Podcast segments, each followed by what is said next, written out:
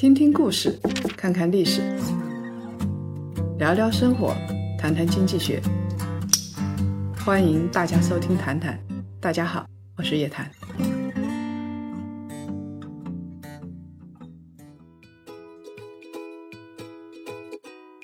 今年的市场不知不觉的已经过去一半的时间了，这已经是谈谈之牛熊交易所的第十九期节目。再过一期，这一季谈谈之牛熊交易所就要暂时跟檀香们告别了。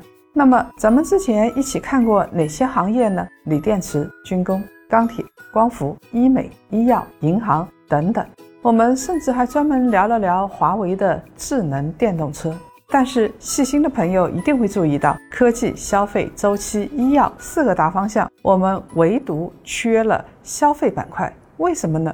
因为消费的投资今年实在是太难做了。截止到七月五号，行业 ETF 的涨跌幅的排名，我们把涨得最多的和跌得最狠的放在了一起，一左一右，那那大家就看得很清晰了啊。去年大家都在抱怨大白马抱团取暖。但是今年上半年抱团比去年更加极端，更加离谱。如果你没有配置新能源、半导体、医药和周期股，那几乎是不可能赚钱的。拿去年收益最高的白酒来说，白酒指数去年翻了一倍以上，但是今年到现在为止却是下跌的。消费五零 ETF 跌了百分之七点八六，食品饮料类 ETF 多数下跌。我们看一看富国中证消费五零的持仓，前十大重仓里边只有。山西汾酒是上涨的，其他的全部都下跌，所以消费板块整体下跌也就不足为奇了。今年消费板块是如此的萎靡，其实在年初就有迹象，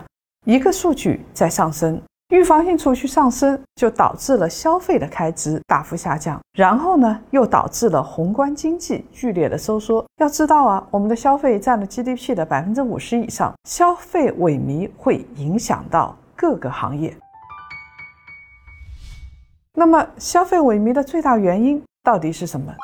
主要是预防性储蓄上升。什么叫做预防性储蓄呢？就是那些厌恶风险的消费者啊，因为觉得未来不确定，或者他看到了一些不确定的东西，可能导致自己的消费水平下降，所以他就提前进行了储蓄。最早啊，可以追溯到费雪和弗里德曼的研究。在今年的疫情再次上升之后，大家呢又倾向于存一点钱，甚至九零后、零零后也在增加自己的存款。这一点倒是可以跟二零零三年非典时期进行比较，当时北京城镇居民的储蓄情况呢，同样也是如此。我们了解了当时北京人的储蓄上升，就能够理解现在大家为什么要进行预防性的储蓄了。在二零零二年前后，北京城镇居民的储蓄率整体处于上升的过程当中。在非典疫情最严重的两个季度，储蓄率要显著高于长期的趋势水平。以后呢，疫情逐渐逐渐的下降，直到消失。到了当年的九月份之后，储蓄率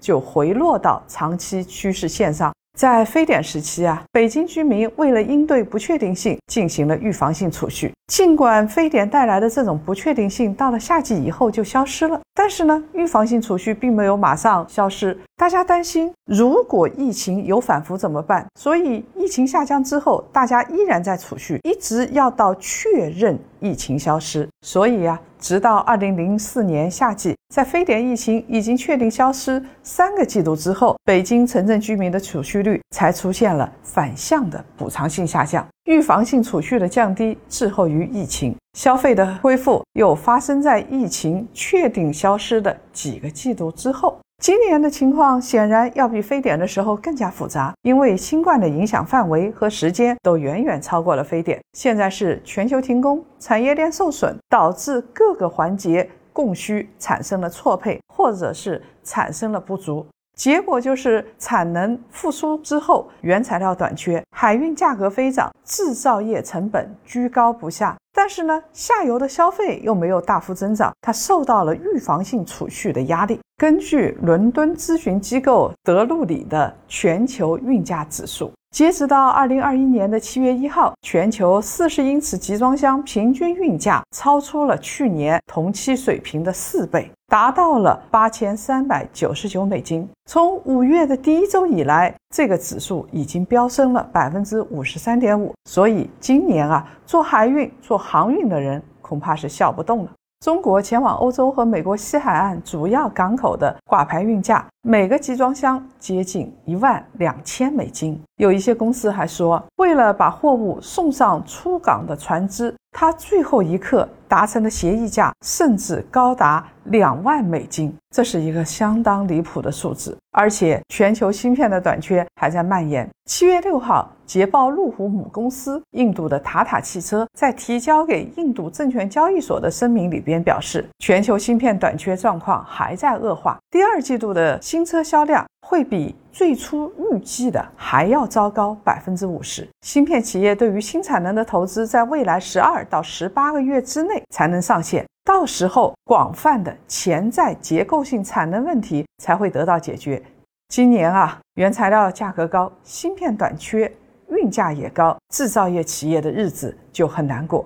反映到股市的结果就是消费相关行业集体萎靡。二零二零年第一季度，预防性储蓄上升接近了六个百分点，到了第二季度呢，又上升接近五个百分点。尽管疫情在三季度的时候得到了相对彻底的控制，经济社会生活逐渐的回到正轨上，但是大家还是很担心，所以呢，有不少人还在进行。恐慌性、预防性的储蓄还是有三个百分点的上升。